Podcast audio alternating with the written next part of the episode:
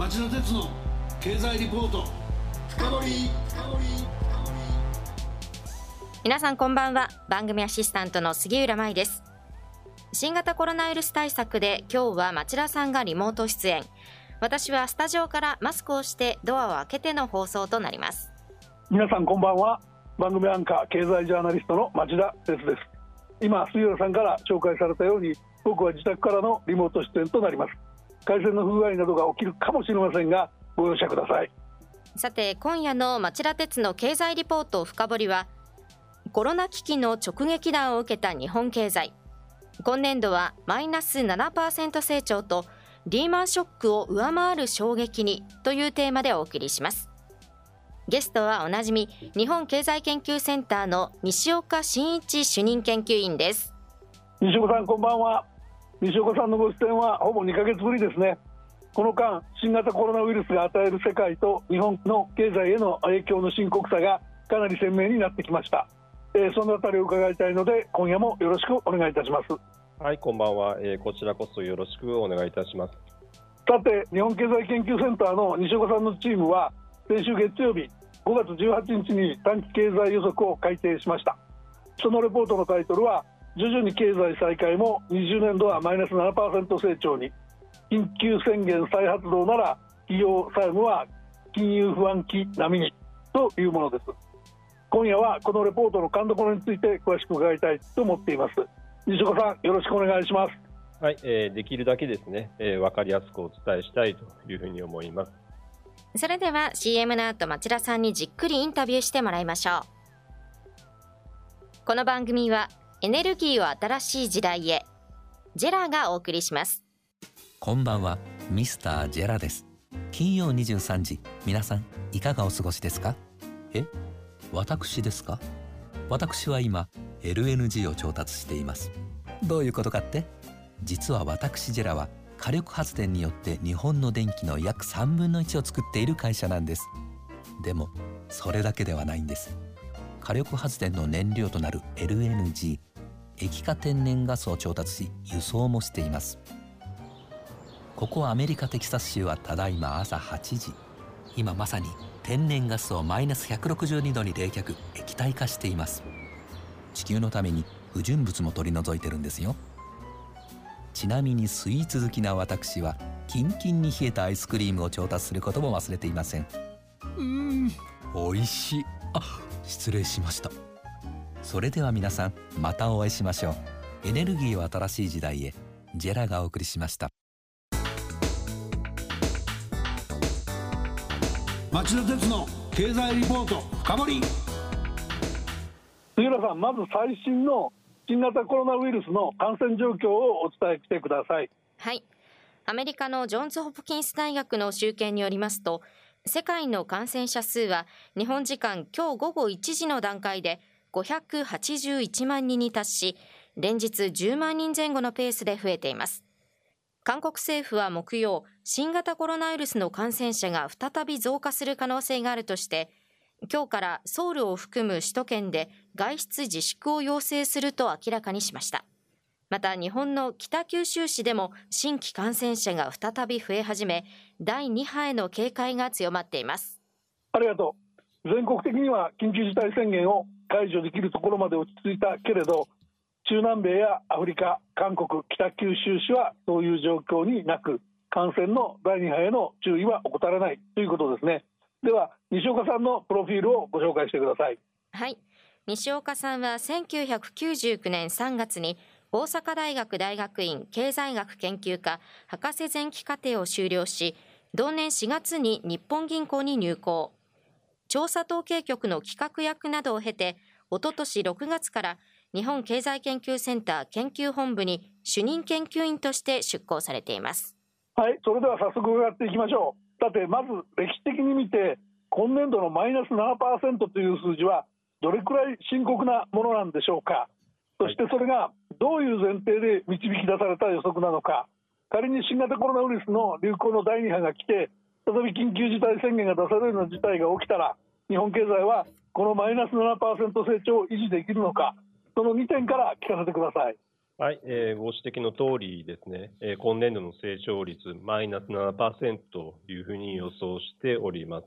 えー、この統計ですね、えー、1950年代まで遡れるんですが、まあ、その時からは最悪だということですね。これまではですね、リーマンショックの時がまあ一番悪くって、2008年度がマイナスの3.4、そして2009年度がマイナスの2.2%でした。この2年分合わせた時よりもですね、今年の方が落ち込むという予想ですから、まさに歴史的な悪化と言えるかと思います。今年大きく落ちますんで、まあ、来年はですね、リバウンドを見込んでいまして、21年度プラスの3.5%と予想しています。リバウンドと申しましてもですね、7%落ちた後の3.5ですから、まあ、落ちた分はですね、来年中には取り戻せないというふうに見ております。この見通しなんですけれども、2つの過程がありまして、1つはですね、感染の第2波、まあ、とりあえずは来ないというふうに想定しています。もう一つの過程ですが、有効なワクチンはもう開発されずですね、え、国民の多くが免疫を持たないという点ですね。えー、免疫ないですから、まあ、感染を警戒して自発的に外出を手控えるという状況が続くんだろうというふうに見ています。ですので、緊急事態宣言、ま、先日解除されましたけれども、V 字回復は望めなくて、せいぜい U 字型に近いといいますか、回復力の弱い状況が続くというふうに思っています。先ほどですね、感染の第2波は来ないというふうに申し上げたんですけれども、まあ、そうは言いましてもですね、この点、皆さん非常に心配されているという点かと思います。はい仮にですね、リスクシナリオとしまして、感染第2波来てしまった場合ですね、20年度はマイナスの8.5%まで落ち込みまして、21年度はですね、えプラスの0.8%にしかならないというふうに試算しています。つまりですね、今年ものすごく落ちまして、それで来年は全く上がらないということですから、経済は L 字型になってしまうというふうに見ております。なるほど。万が一、新型コロナウイルスの流行第2波があれば、2020年度の成長率がマイナス7以上のマイナス成長に落ち込む可能性があるというのはショッキングですが、その危機シナリオのお話は後で詳しく伺いましょう。まず、マイナス7%だって日本がひっくり返るほど厳しい事態なので、そのメインシナリオについて聞かせてください。今回の短期予測は、今年1から3月が2期連続のマイナス成長に、4月から6月がその1月から3月の比でないほどの落ち込みになるので、先ほどお話にあった通り、容易にその落ち込みを取り戻せないというシナリオになっていると思います。海外とか国内とかセクター別の具体論はこの後伺いますが、ここでは20年度のシナリオの背骨の部分を説明していただけますか？はい、えー、日本ではですね、えー、2月の下旬ですが、まあ、外出の自粛要請が出されて、4月にまあ緊急事態宣言がまあ全国に発令されたわけです。消費と生産がですね、ともに制限されたということで、まあ、いわばですね、需要と供給、まあ、両方が止まってしまったというわけですが、どちらかといえばですね、需要面の影響の方が大きいのかなというふうに思っています。で、我々の見通しではですね、今年40兆円も需要が不足するというふうに見ています。これだけ需要減りますとですね、物価下がりまして、CPI ですね、え消費者物価は1%を超えるマイナスになるというふうに思っています。まあ、デフレがまたやってくるというわけですね。これだけ経済悪化しますのは、足元の景気がですね、えー、見たこともないぐらいに悪いという点に尽きるかと思います。先日公表されました、はい1、3月の成長率、まあ、年率でですね、3%を超える、まあ、大きなマイナスとなりました。まあ、1、3月期はですね、消費増税の落ち込みからまリバウンドして、プラスにあるはずだったわけですから、たった1ヶ月の外出自粛でですね、これだけの減少を引き起こしたというわけです。で、4、6月はですね、緊急事態宣言の影響、まあ、フルに出まして、年率で言いますと、マイナスの26%ですね、えー、を予想しています。衝撃的な数字と言っていいかと思います。え7、9月期以降はですね、回復予想しますが、引き続きソーシャルディスタンスの確保が求められていますし、また国民サイドでもですね、感染に対する警戒感も強く残るということですから、家計の消費、あるいは企業の設備投資を抑えられまして、回復力は極めて弱いだろうというふうに思っています。雇用の悪化もですね、心配されます。失業者ですが、今年70万人ぐらい増えるかなというふうに思っています。アメリカの場合はですね、4月だけで実に2000万人のですね、雇用が失われたということですから、まだましには聞こえるんですが、日本の場合はですね、失業まではいかなくても、企業の中で雇用調整が実施されるということですね。労働時間は大幅に削られますし、ボーナスもカットされますので、これら勘案するとですね、家計の所得は今年度20兆円も減るという計算になるかと思います。企業の収益もですね、35兆円減りまして、経済全体で50兆円以上の所得が失われるというふうに見ています。もちろんですね、消費の自粛の影響大きいですけれども、世界経済が悪化しておりますので、内需とともにバイデンとですね、打撃の方もまあ受けるという形になるかと思います。その世界経済の悪化がどのようなものなのか、さらにはこれが日本経済にどう影響してくるのか、解説してください。はい、現在大幅に落ちています。で海外全体の成長率ですが、3月期にですね、すでにこれリーマンショック並みに落ちています。2月にですね、中国がロックダウンした影響が響いています。4、6月ですが、今度は世界中で悪化するということで、1、3月をですね、はるかに上回る落ち方になるということが確実な情勢かと思います。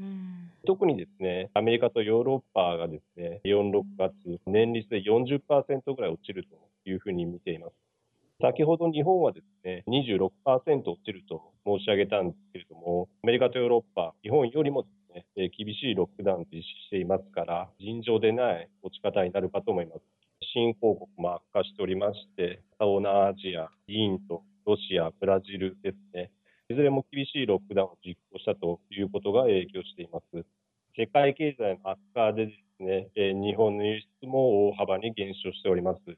先日、公表されました4月の輸出ですが、1、3月からですね、15%も減少しています。特にですね、自動車は4割減となっていまして、全体の足を引っ張りました。世界的にですね、自動車販売が激減していますし、世界の多くの工場もですね、操業を止めたということで、部品供給が止まったということも影響したかと思います。さらにはですね、インバウンド需要も大幅に落ち込んでいます。訪日客が激減しておりまして、4月は前年比でマイナスの99.9%ということです。で我々の見通しでもですね、20年とか1年9割減を予想しています。金額で言いますと、インバウンド需要が4兆円失われる形となりますので、泊、ですとか外食への影響がまあ実態だろうというふうに思っています。内需への影響はいかがでしょうか？今回のレポートでは、各国の消費あるいは小売の落ち込みを比較検証するために、スマホの行動履歴から推察する情報を紹介されてますよね。これ、面白そうなんで、少し紹介してくれますか？はいえー、いわゆるですね、不要不急の消費が落ち込んでいます。この不要不急な消費ですけれども、全体のですね、ざっと4分の1ぐらい占めるかなと計算しています。物とサービス両方ありまして、物の方で言いますと、自動車、家電、それからですね、百貨店なんかで売ってるような高級な服ですとか、宝飾類、こういうものが挙げられるかと思います。それからサービスですが、電車、高速道路といったま公共サービスですとか、あとは外食、娯楽ですね。これら合わせますと、ま、平時のですね、まあ、2割から7割ぐらい落ちていて、娯楽に至ってはですね、9割ぐらい落ちるんじゃないかと見ています。もちろんですね、食料品ですとか、あるいはスマホの通信量なんかは増えると思うんですけれども、全体ではですね、減るものの方が圧倒している形かと思います。まあ、今のようなショックが大きい状況ではですね、リアルタイムデータですね、これが役に立つかと思います。ニュースなんかでもですね、渋谷とか梅田のですね、外出状況なんか、まあ、連日報道されておりますが、まあ、いくつかの会社がですね、まあ、スマホの位置情報ですね、まあ、ビッグデータを集計した数字をですね、公表してくれています。例えばですね、Google なんかは、世界中のですね、外出状況、まあ、毎日更新をしてくれているということなんですね。その中にですね、小売店と娯楽施設の訪問者数というのがあるんですが、はい、これ見てますと、まあ、やはりですね、ヨーロッパが厳しくって、最も悪い時で平時より8割減となっています。日本はですね、ヨーロッパほどではないですが、それでも3割減だということです。ヨーロッパも日本もですね、外出制限緩和されておりますが、その戻りは極めて緩やかでありまして、人々の行動はなお慎重だろうということです。したデータからもですね、V 字回復というのは難しいのかなというふうなことが見て取れるかと思います。西岡さん、残り時間が少なくなってきたので、来週じっくり伺おうと思っている、今回の短期予測のリスクシナリオの予告編というか、触りを教えてください。第2波が到来した場合、経済にどれくらい深刻な影響が考えられるんでしょうか？はい。まあ、あまり考えたくもないんですが、まあ、もしもですね、第2波が到来した場合ですね、20年度、これもう一段落ち込んだ後、21年度はほぼゼロ成長になって、経済は L 字型になってしまうと、これあの冒頭に申し上げた通りですね。はい。で、あの、成長率落ちることももちろん心配なんですけれども、それ以上に企業の債務が膨れ上がってしまうということが非常に懸念されるかと思います。企業の債務増えますと、たとえですね、今後ワクチンとか治療薬が開発されて、人々が元通りに行動できるようになったとしてもですね、企業は借入金のまあ返済を優先させなくてはならないと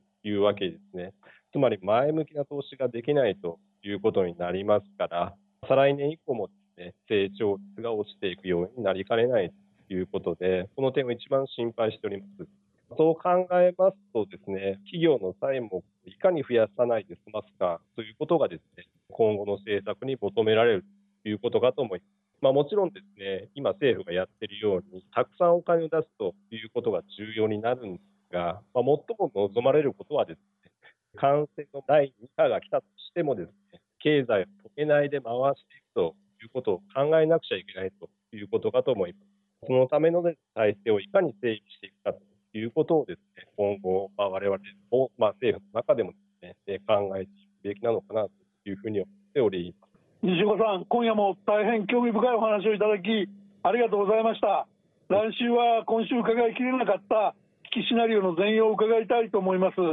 どうか来週もよろしくお願いします。はい、えー、来週もよろしくお願いいたします。町田鉄の経済リポート深掘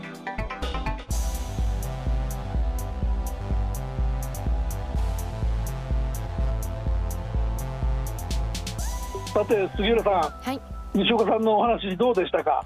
まあ実体経済を持っている以上に悪いだろうなという覚悟はありましたが具体的な数字を聞きますと、まあ本当に厳しい現実が待っているんだなと改めて感じました、まあそれから第2波が来た時の試算がまああまりにも衝撃なので来週もこれは聞き逃せないテーマですね。まあ西岡さんも考えたくもないとおっしゃってましたけど、はい。驚愕の数字でしたよね。えリスナーの皆さんはどうお感じになられたでしょうか、えー来週は引き続き日本経済研究センターの西岡真一主任研究員に2020年度以降の日本経済のリスクシナリオのお話を伺う予定です。楽しみにしてください。今週はコロナ危機の直撃弾を受けた日本経済。今年度はマイナス7%成長とリーマンショックを上回る衝撃にと題してお送りしました。来週は危機シナリオに備えよ新型コロナの第2波はこんなに経済を破壊すると題して引き続き日本経済研究センターの西岡主任研究員にお話を伺います。来週も金曜夕方4時の町田鉄の経済ニュースカウントダウンから3つの番組でお耳にかかりましょう。それでは皆さんまた来週,、また来週この番組はエネルギーを新しい時代へジェラがお送りしました。